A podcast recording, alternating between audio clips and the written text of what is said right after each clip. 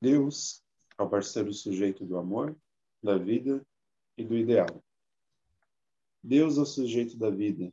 Na preservação da vida, sempre permanece o amor que a mantém. Vocês nasceram através do amor de seus pais, mas alguém com amor, vida e propósito está por trás deles. Esse alguém não é um sujeito comum, mas é o sujeito que é a raiz de tudo. Se vocês são um corpo objetivo, como uma célula, ele é um sujeito que se faz de raiz, o um núcleo da existência do universo, um núcleo que representa a totalidade do poder vital, e se existe a força do amor, ele é o núcleo que representa a totalidade. E se existe um propósito, ele é o núcleo causal da finalidade.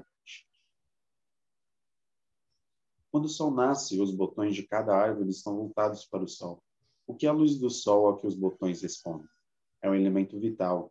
O elemento vital é essencial para os seres humanos é o amor. Deus é o sol do amor. Conhecendo bem, Deus é o sol do amor. Por essa razão, para crescer com todos os elementos de vitalidade e amor, e para se equipar e possuir uma personalidade que seja capaz de se assemelhar e se harmonizar com o mundo infinito, tem que viver em harmonia enxertados no ideal do amor. Caso contrário, não poderíamos ser objetos deste ideal, Assim, os seres humanos são nobres e distintos, criados como objetos do amor de Deus.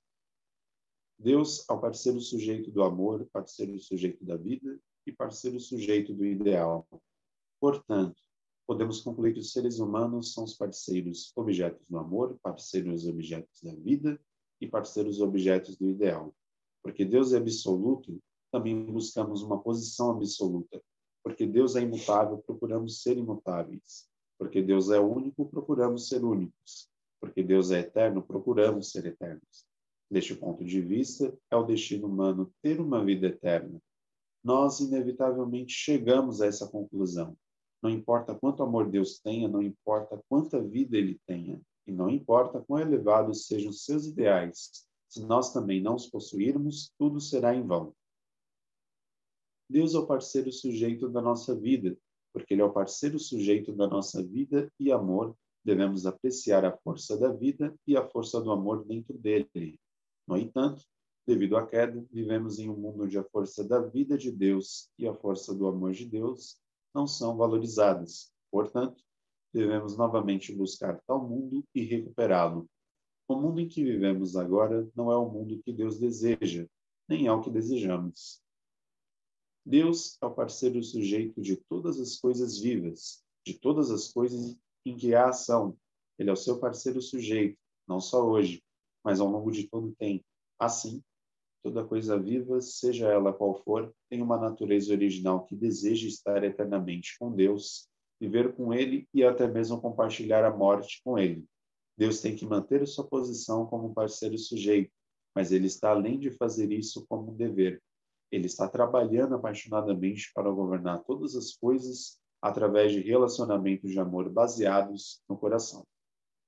Até agora, recorremos a Deus com base apenas em um conceito. Nós nos referimos a Deus como nosso parceiro sujeito apenas em um sentido religioso. No entanto, Deus é o parceiro sujeito na nossa própria existência. Além disso, ele é o parceiro sujeito na nossa vida diária e o parceiro sujeito na nossa filosofia de vida. Entretanto, não importa quão profunda e ampla seja a nossa filosofia e visão dele como nosso parceiro sujeito, se não podemos explicar e experimentar Deus na vida diária, emocional e praticamente, isso faz? Se há pessoas cuja filosofia de vida lhes permite experimentar o valor de Deus como seu parceiro sujeito na vida cotidiana e estar tão unidos a Deus que eles não o trocariam pelo mundo, eles devem ser as pessoas a quem Deus está procurando.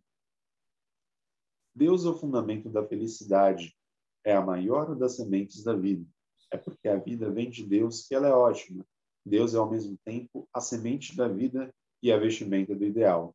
E o que é que nos permite conectar a base da felicidade divina ao ideal?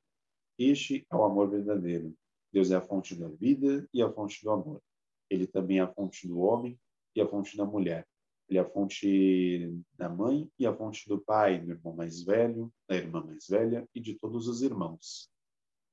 Deus é alguém que tem consideração para o fundamento de sua própria vida e tem consideração pela palavra. Além disso, Deus tem consideração pelas ações, pela conduta, pelo amor. Deus reconhece o valor de seu próprio ser e se diz: tudo se realiza segundo sua palavra e ele ama o resultado de sua palavra. Se fala, a palavra se traduz em atos. Então, Deus não deixa o fruto dessa palavra sozinho, mas continua a amá-lo. Deste modo, a palavra é para produzir uma ação e quando aparece o resultado substancial dessa ação, e para fazê-lo crescer e se desenvolver com amor.